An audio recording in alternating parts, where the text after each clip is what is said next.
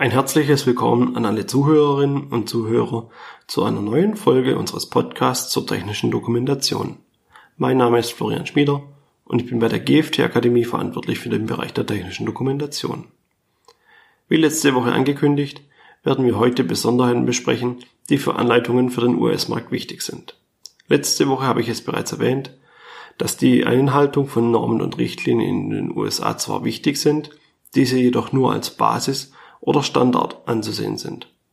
Normen und Richtlinien haben daher im Vergleich zu Europa oder zu Deutschland nur einen untergeordneten Wert. Die Verständlichkeit und Qualität der Anleitung ist entsprechend wichtiger. Daher gehen wir heute genau darauf und auf weitere Besonderheiten ein. Aufgrund der großen Anzahl an Besonderheiten werde ich hieraus eine Doppelfolge machen, damit die Folge nicht zu lang wird. Da die Folgen thematisch aufeinander aufbauen, empfehle ich Ihnen, sich auch die anderen Folgen der Reihen anzuhören. So ist alles für Sie verständlich und gut erklärt. Vollständige Erklärungen von bereits erklärten Begriffen oder Begebenheiten spare ich mir in den neueren Podcasts, damit die Folgen nicht zu lange werden. Die Verständlichkeit und Qualität von Anleitungen ist ein großer Streitpunkt unter technischen Redakteuren. Beide Kriterien hängen stark von der Sicht des Redakteurs und der Qualifikation und dem Wissen von Lesern und Nutzern der Anleitung ab. Gerade ob Texte verständlich oder zu ungenau beschrieben sind, kann eine sehr subjektive Meinung sein. Wie soll der technische Redakteur diesen Punkt für die USA denn dann handhaben? Als Maß für die Verständlichkeit nutzen einige Redakteure den sogenannten dümmsten anzunehmenden Nutzer. Dieser Begriff oder diese Zielgruppe soll einen Nutzer beschreiben, der keine Ahnung hat und auch nur ein geringes Wissen. Gerne wird diese Gruppe genutzt, um ein Produkt oder eine Anleitung für alle Nutzer zu schreiben. Das Problem daran hatte ich bereits im Podcast zur Zielgruppe erläutert. Es ist schlicht nicht möglich, für alle Nutzer zu schreiben. Zu stark sind die Unterschiede der einzelnen Nutzer. Seien es körperliche Behinderungen wie Farbenblindheit oder Sehschwäche oder geistige Einschränkungen. Es müssen Grenzen der Zielgruppe definiert und auch entsprechend in der Anleitung beschrieben werden. Dies gilt sowohl für den europäischen als auch den amerikanischen Markt. Doch das alleine reicht nicht für den amerikanischen Markt aus. Es gibt viele kulturelle Unterschiede zwischen Deutschland, Europa und den USA. Kriterien wie das Berufsausbildungssystem oder das Allgemeinwissen. Auch diese müssen berücksichtigt werden und entsprechend in der Anleitung einfließen. Einer der Hauptpunkte dabei ist die Beschreibungstiefe der Texte und Handlungen. Wie in einem Podcast der Reihe Betriebsanleitungen erstellen erwähnt, bin ich kein Freund von Handlungen, die beendet werden mit dem Zum Zusammenbau befolgen Sie die Handlungen in umgekehrter Reihenfolge. Der Grund dafür ist einfach der, dass dies genau genommen im Detail gar nicht geht. Wenn in der Handlung Schrauben entfernen steht, sagt die Anweisung auch bei umgekehrter Reihenfolge, dass die Schrauben entfernt werden müssen. Der Redakteur meint nicht nur die umgekehrten Reihenfolge, sondern auch die gegenteilige Durchführung von Handlungen. Dies ist ein wichtiger Punkt für die USA. Solch abgekürzte Texte erfordern vom Leser ein aktives Mitdenken, etwas, was dort einfach unüblich in Zusammenhang mit Anleitungen ist. Der Leser dort ist es nicht gewohnt und ihm wird es entsprechend schwerfallen. Sie können sich das Ganze so ähnlich vorstellen, wie wenn ich Ihnen nun vorschreibe, immer die Anleitung der Produkte zu lesen, bevor Sie das Produkt nutzen. Gerade wenn Sie einen neuen TV kaufen und die Anleitung lesen müssten, wird Ihnen dies schwerfallen. Vorausgesetzt, Sie gehören zu der Gruppe von Menschen, die ungern Anleitungen lesen. Nehmen wir an, wir haben nun einen Gerichtsprozess, da die umgekehrte Reihenfolge nicht funktioniert hat, eine Schutzabdeckung nicht montiert wurde und ein herausfliegendes Teil jemanden verletzt hat. Zur Erinnerung, die Jury hat kein juristisches oder technisches Wissen. Welche Argumentation wird die Jury überzeugen? Ihre? Das ist doch klar, dass die Abdeckung wieder montiert wird. Es ist nur nicht richtig beschrieben. Oder die, es ist nicht beschrieben, da es Geld und Zeit kostet. Verletzungen werden bereitwillig von der Firma akzeptiert. Stellen Sie sich vor, liebe Jury, das Teil hätte jemand getroffen, den Sie lieben, oder sogar getötet. Diese Argumentation des Anwalts des Klägers. Ich glaube, das Argument des Klägers wird in diesem Fall besser ankommen. Ein wichtiger Punkt in dem Beispiel ist auch der Grund, warum es nicht beschrieben wird. Warum beschreiben wir Handlungen nicht vollständig und kürzen es mit umgekehrter Reihenfolge ab? Mögliche Gründe, die mir dafür gerade einfallen, sind Faulheit, die Kosten im Hinblick auf die Zeit des Redakteurs und die Übersetzungskosten und die Unverständnis, dass doch jeder weiß, was damit gemeint ist. Alles keine guten Argumente in einem Prozess. Daher die Empfehlung von mir. Beschreiben Sie Ihre Handlungen und Texte in für die Zielgruppe ausreichender Tiefe. Gerade wenn Sie bereits wissen, dass das Produkt außerhalb Europas verkauft werden soll. Selbst wenn dies bedeutet, dass Sie die Drehrichtung von Schrauben beschreiben müssen. So können Sie eine der größten Haftungsrisiken vermeiden. Wir bleiben bei der Verständlichkeit des Textes, gehen jedoch von der Beschreibungstiefe zur Sprache weiter. Die besten Texte helfen dem Leser nicht weiter, wenn er diese nicht verstehen kann. Es geht nun also direkt um die Sprache. Doch welche Sprache ist für die USA die richtige? Derjenige, der nun sagt Englisch, liegt aus zwei Gründen nicht ganz richtig. Zum einen hat die USA keine einheitliche Amtssprache. Englisch ist faktisch Nationalsprache, da sie etwa von 82 Prozent der Bevölkerung die Muttersprache ist. Offiziell ist Englisch jedoch nur von 32 Bundesstaaten die Amtssprache, in anderen inoffiziell. Prinzipiell ist es jedoch eine der wichtigsten Sprachen. Zum anderen wird dort unter Englisch US-Englisch verstanden. Es unterscheidet sich vom britischen Englisch durch Besonderheiten wie Sprech- und Schreibweisen. Der Unterschied ist jedoch extrem wichtig, da es bereits Prozesse gab, wo Anleitungen im britischen Englisch als nicht vorhanden gewertet wurden, da sie nicht in US-Englisch verfasst waren. In den USA werden ungefähr 337 Sprachen gesprochen.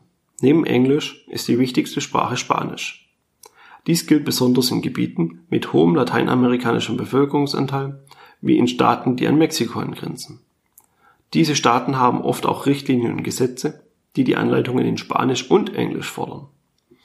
Jedoch sollten Sie sich daran nicht festmachen, ob die Staaten an Mexiko angrenzen, da wie in einer früheren Folge erwähnt, beispielsweise auch Staaten wie New York für die Baubranche spanische Anleitungen fordern, da dort der Arbeiteranteil entsprechend hoch ist. Neben US-Englisch und Spanisch gehören zu den häufigsten gesprochenen Sprachen auch Französisch, Chinesisch und Deutsch. Je Bundesstaat ist diese Ausprägung unterschiedlich Jedoch kann man sagen, dass Französisch eher im Norden in Richtung Kanada vorkommt.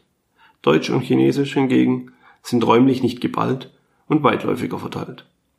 Diese Vielfalt an Sprachen zeigt, wie wichtig die Recherche von Richtlinien in den einzelnen Bundesstaaten ist.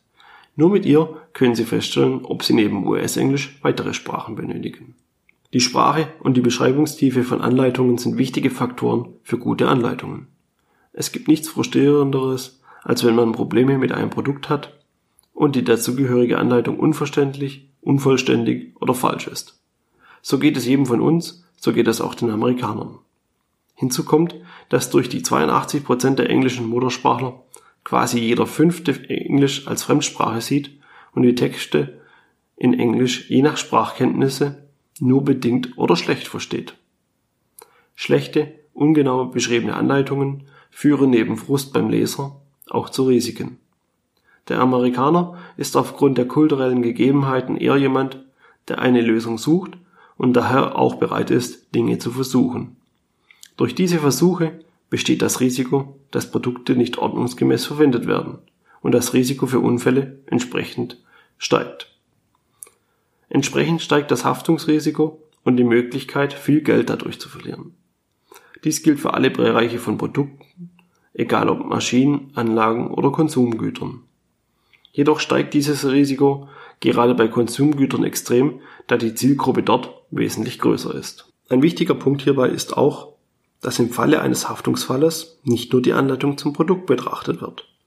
Meist werden von den Anwälten des Klägers auch die Anleitungen von anderen Herstellern und Mitbewerbern zum Vergleich herangezogen. Abweichende Kriterien oder Elemente, die dort besser gemacht werden, werden als Argumente herangezogen, dass der verklagte Hersteller nicht genügend unternimmt, um ein sicheres Produkt zu vertreiben.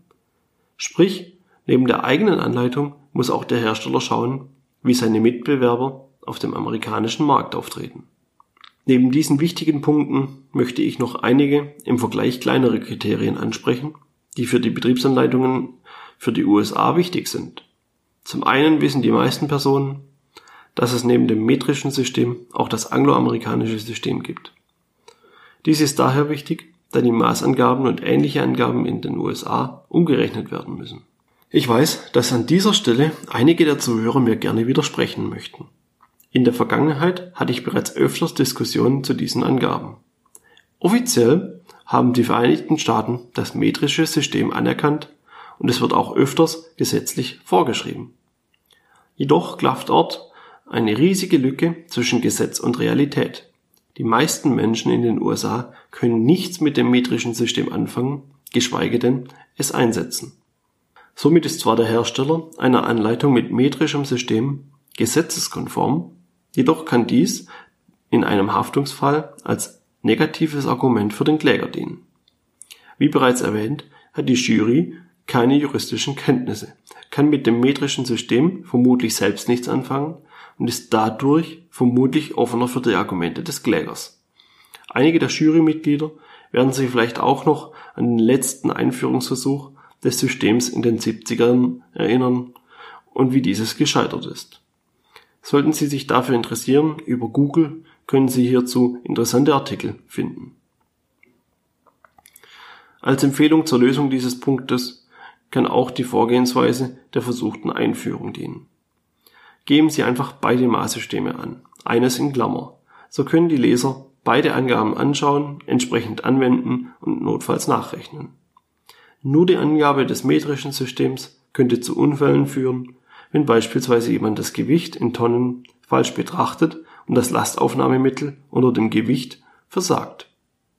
Der andere wichtige Punkt betrifft Bilder, Verweise und Kapitel. Anleitungen und die Kapitel für amerikanische Anleitungen sollten so strukturiert werden, dass diese übersichtlich sind und auch nicht aus zu vielen unterschiedlichen Ebenen bestehen. Eine Gliederung in drei Ebenen, also beispielsweise 1.1.1 hat sich als vorteilhaft herausgestellt. Außerdem sollten Anleitungen so wenig Seitenverweise beinhalten wie möglich. Ein schlechtes Beispiel hierzu wäre, wenn Sie Informationen zum Betrieb suchen, von dort auf die Wartungsangaben verwiesen werden, dort über die technischen Daten zum Sicherheitskapitel und schlussendlich in einem anderen Kapitel im Betrieb landen. Solche Verweise sind unnötig und zwingen den Leser zum Springen in der Anleitung. Daher sollten alle Informationen zu den entsprechenden Situationen auch genau dort aufgeführt werden. Dasselbe betrifft Abbildungen und Grafiken. Auch diese gehören zu entsprechenden Situationen oder Handlungen. So ist dem Leser immer klar, was er zu tun hat und die Bilder unterstützen die Handlungen. Unnötiges Umblättern in der Anleitung sollte auch bei den Bildern vermieden werden.